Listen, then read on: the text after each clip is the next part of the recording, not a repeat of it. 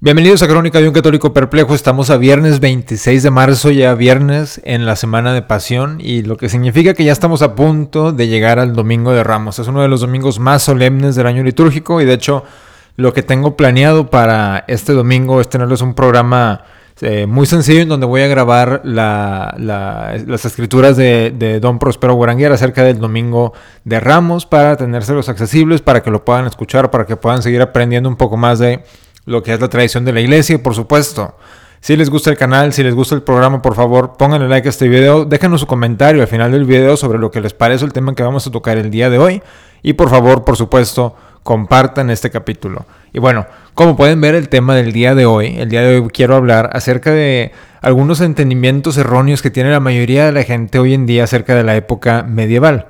Normalmente cuando escuchamos a la gente eh, hoy en día, hablar acerca de la época medieval es siempre considerado como un tiempo de, oscuridad, un tiempo de represión eh, política y eclesiástica y un tiempo donde no hubo muchos avances científicos o muchos avances políticos hasta que por arte de magia, ¿verdad? Aunque según esas las mismas personas que nos dicen que la eh, era medieval no tuvo ningún avance político, ni ningún avance social, ni ningún avance científico, por arte de magia, según estas personas, ya llegamos a lo que fue eh, la Revolución Francesa y de ahí ya por arte de magia empezó, eh, como les, mágicamente, ¿verdad? El progreso eh, político y el progreso de, las libertades y los derechos de los humanos.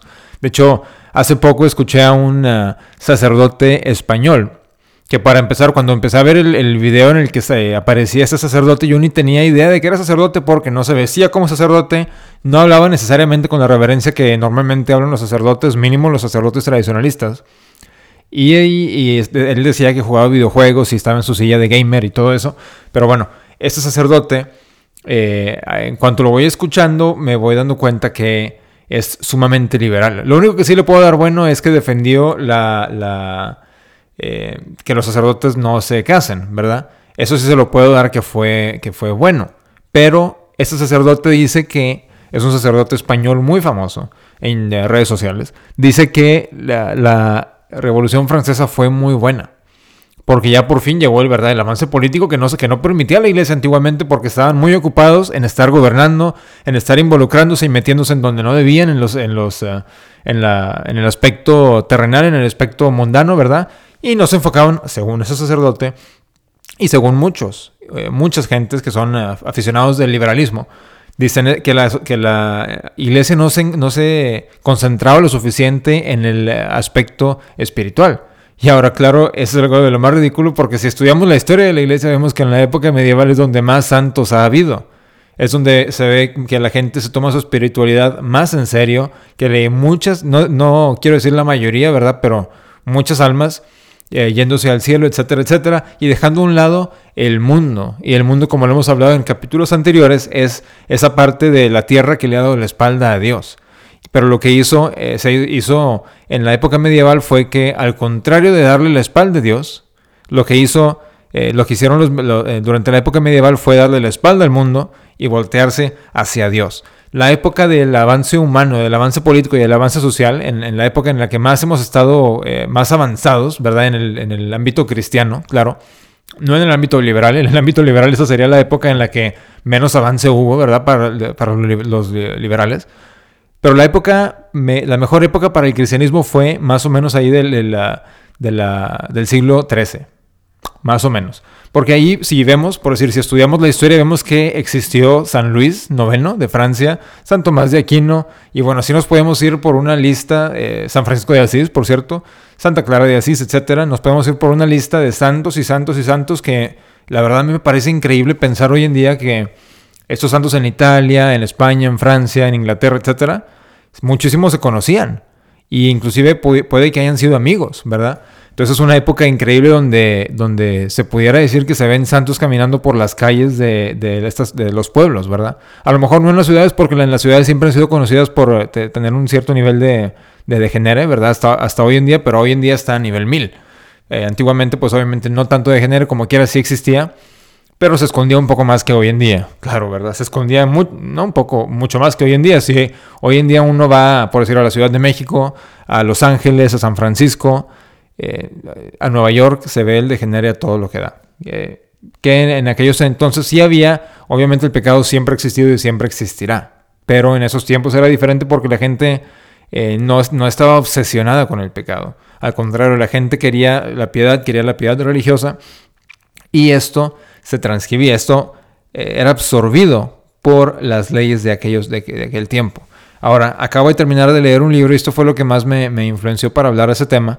Eh, acabo de terminar de leer, un libro que me tomó más o menos un mes acabarlo, para ser eh, sincero, porque eh, estaba lento el libro y hay veces que me tenía que forzar a mí mismo para seguir leyendo, pero porque es un libro muy, de un, nivel académico pues un poco alto y presenta un nivel de información, un volumen de información, perdón, altísimo.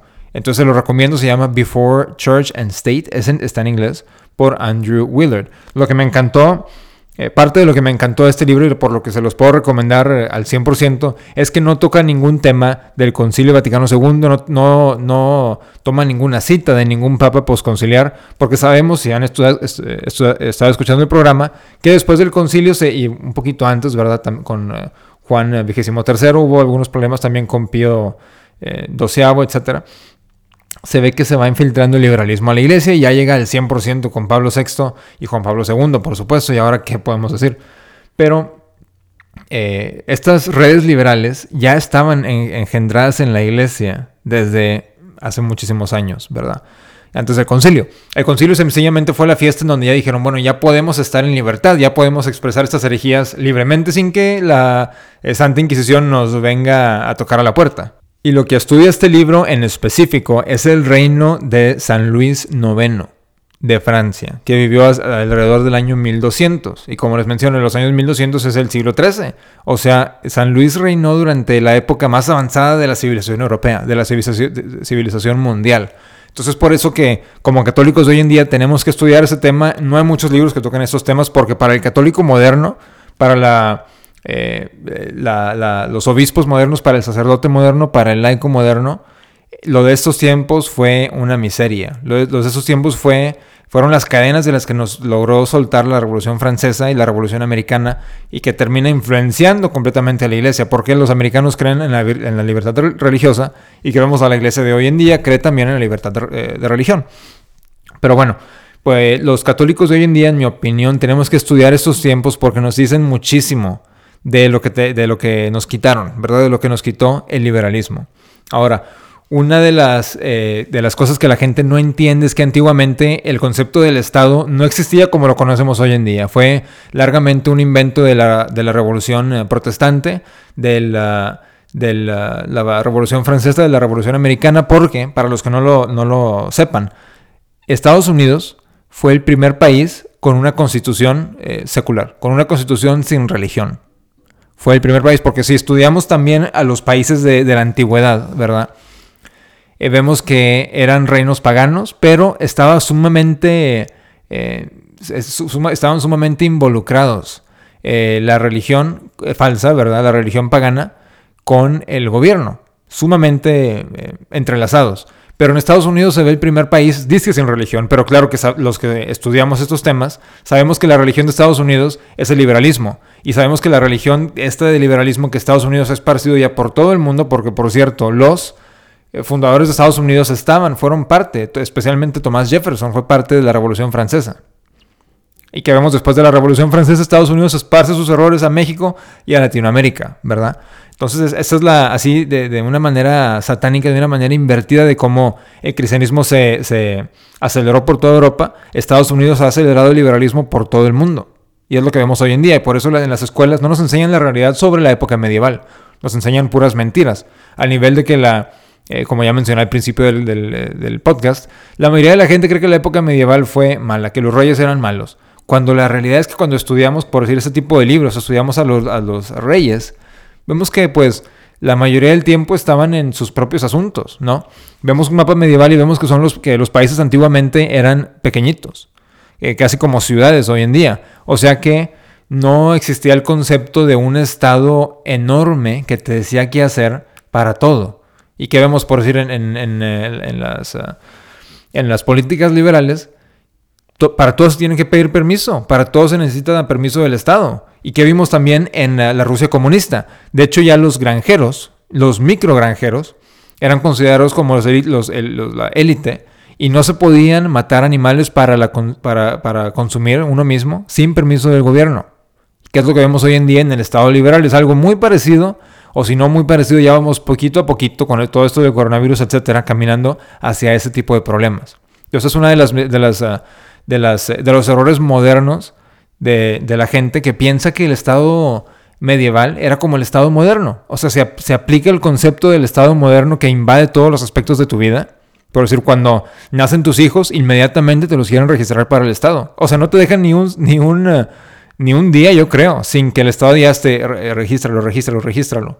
¿Verdad? Y cuando te mueres también se necesita el registro. Entonces, vemos que hoy en día lo que el error de la gente es que combinan eh, la idea del Estado medieval con la idea del Estado moderno.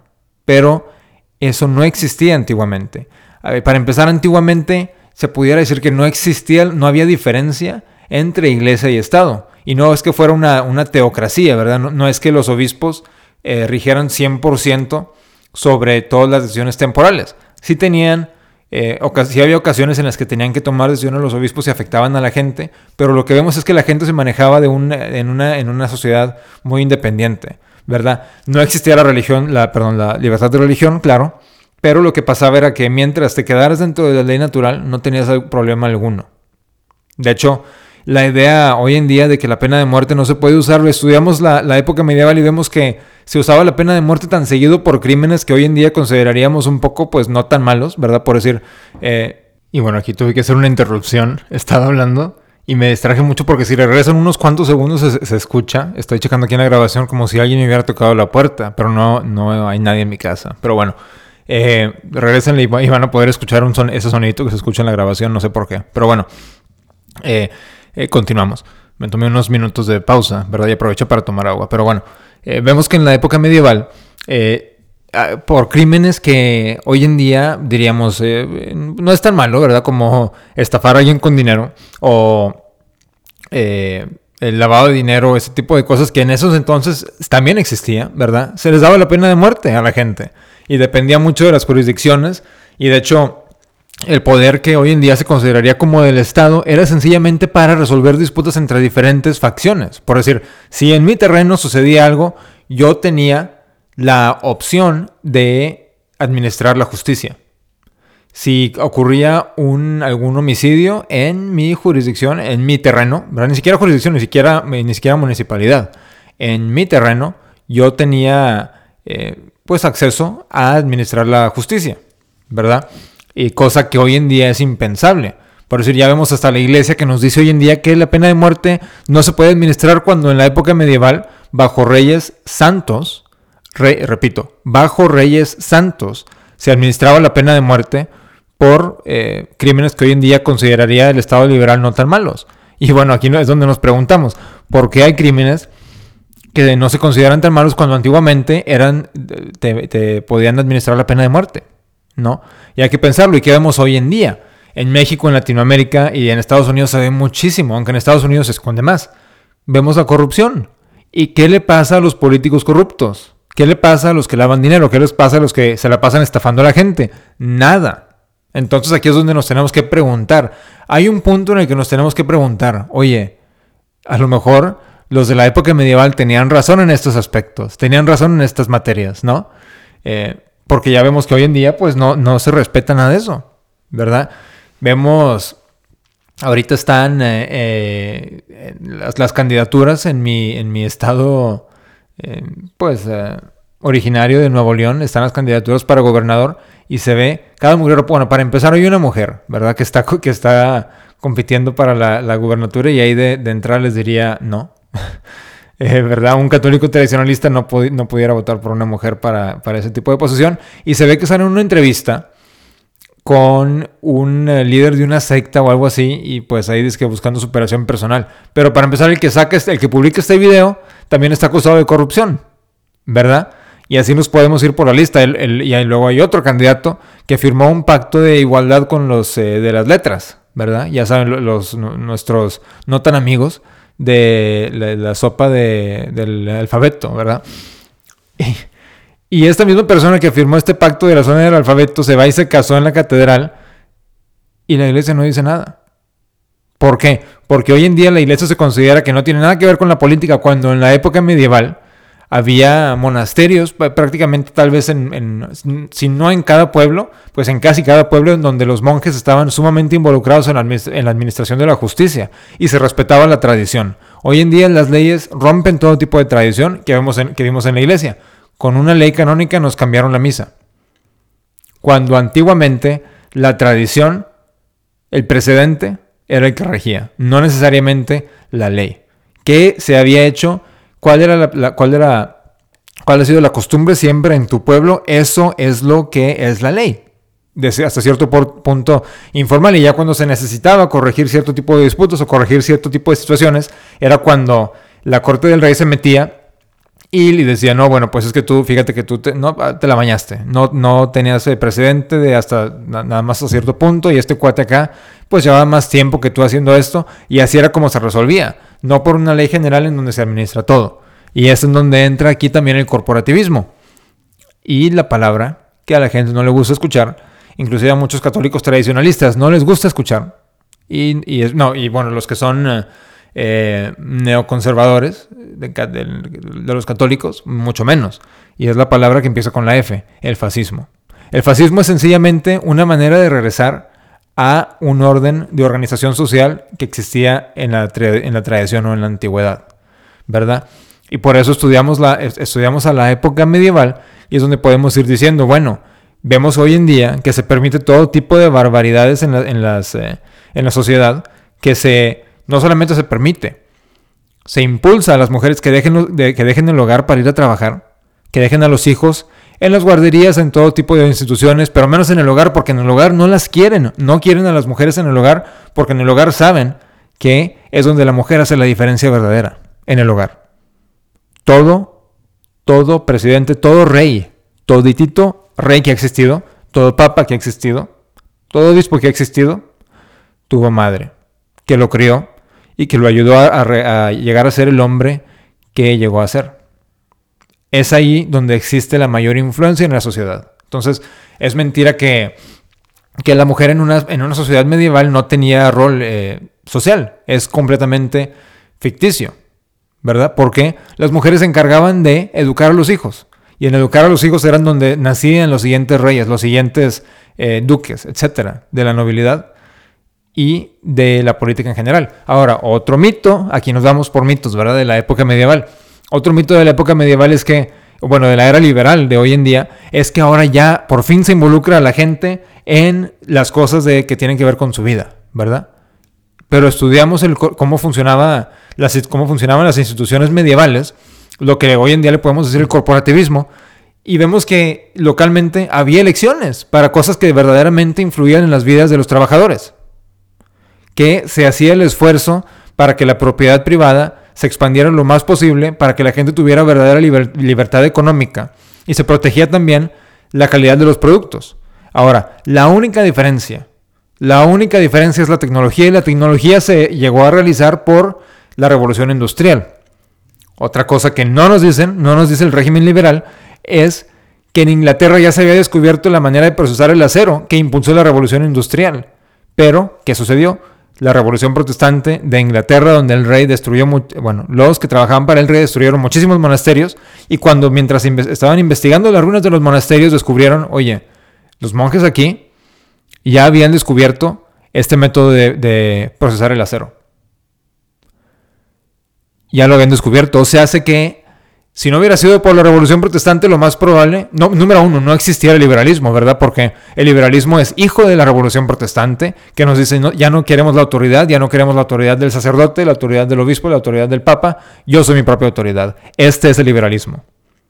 Y ese es el error de nuestros días, en el que ya vemos que las mujeres dicen, ya no quiero, no, no quiero estar bajo la autoridad de mi esposo. Y los hombres mismos dicen que ya no quieren tener autoridad sobre sus familias son los problemas en los que estamos en hoy en día. Y todos, todos esos problemas vienen de la revolución protestante.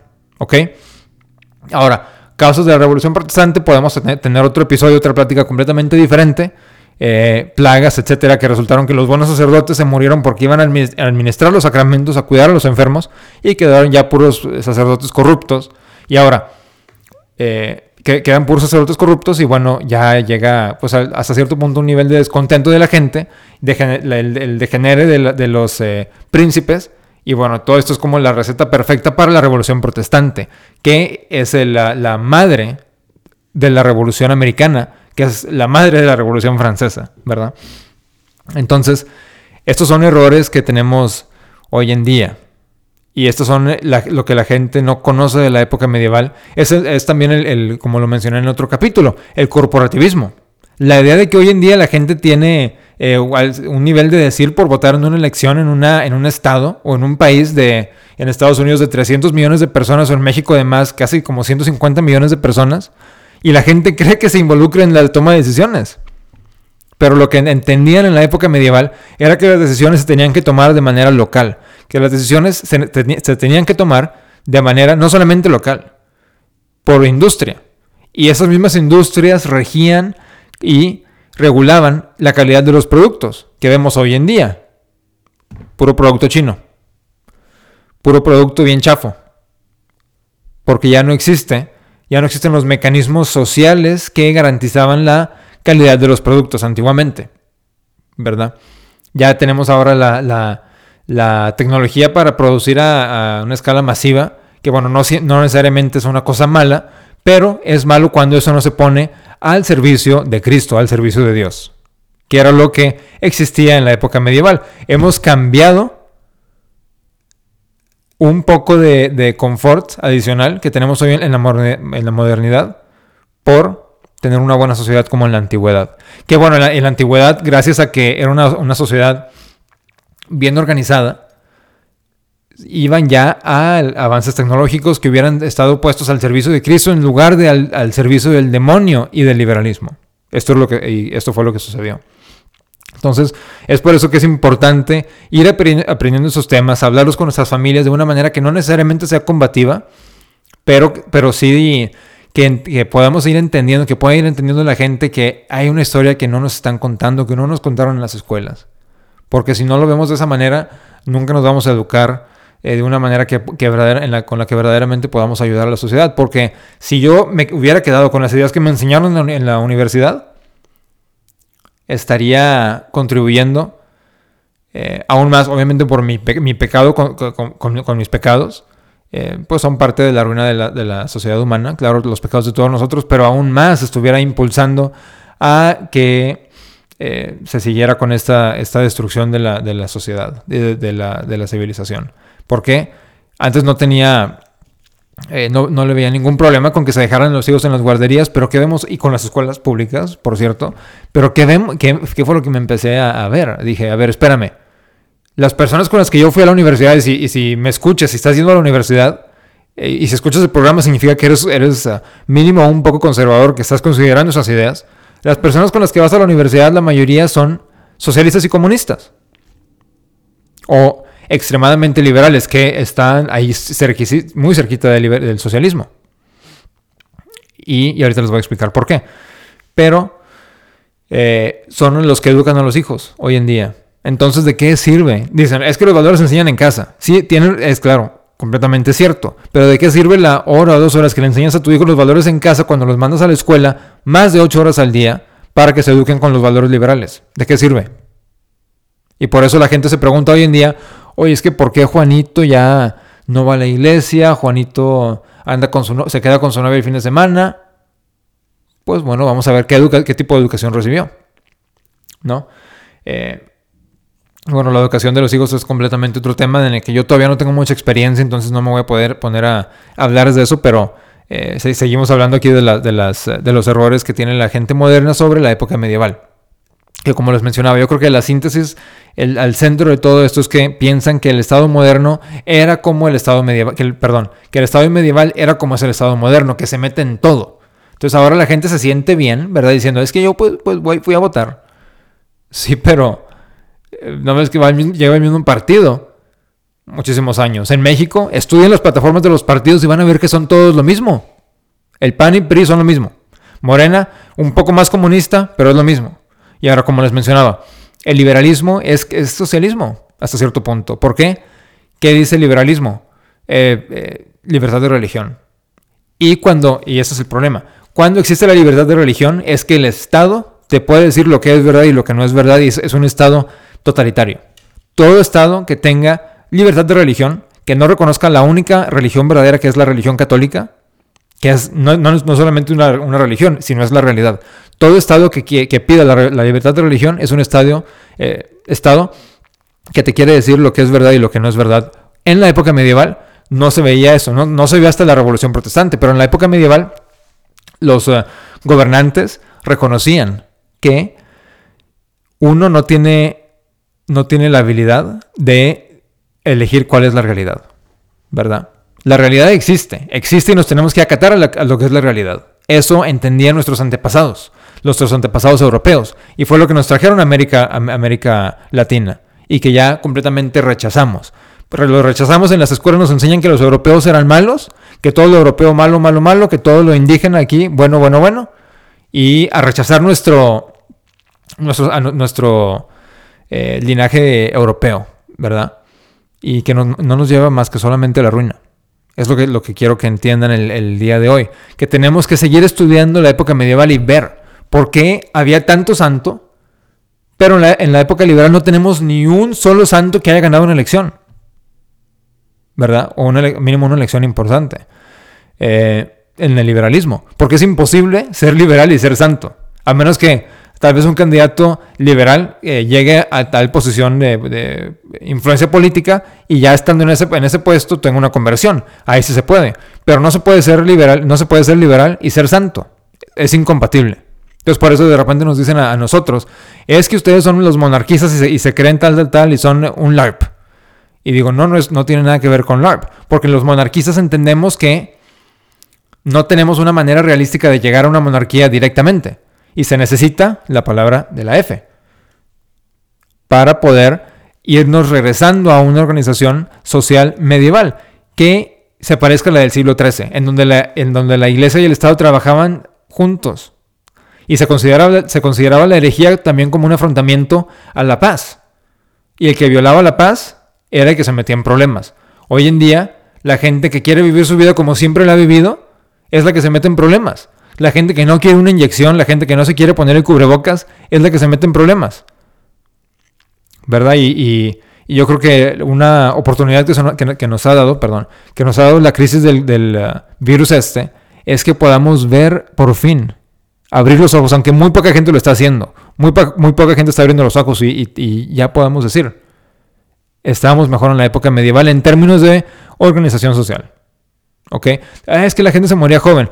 No necesariamente. Sí había una tasa de mortalidad infantil más elevada de la que tenemos hoy en día, que ya gracias a la tecnología moderna de la medicina se ha podido prevenir. Entonces ya si, si arreglamos ese, ese problema de la, de la mortalidad infantil en la, en la antigüedad, pues la gente como quiera vivía, tenía una vida relativamente larga. Y como quiera hoy en día se ve que gente de 20 años, de 30, de 40 se muere. Entonces nunca tenemos, no tenemos ni un segundo de la vida asegurado. Que es otra cosa que, que otro problema que tenemos hoy en día, que creemos que Dios nos debe la vida.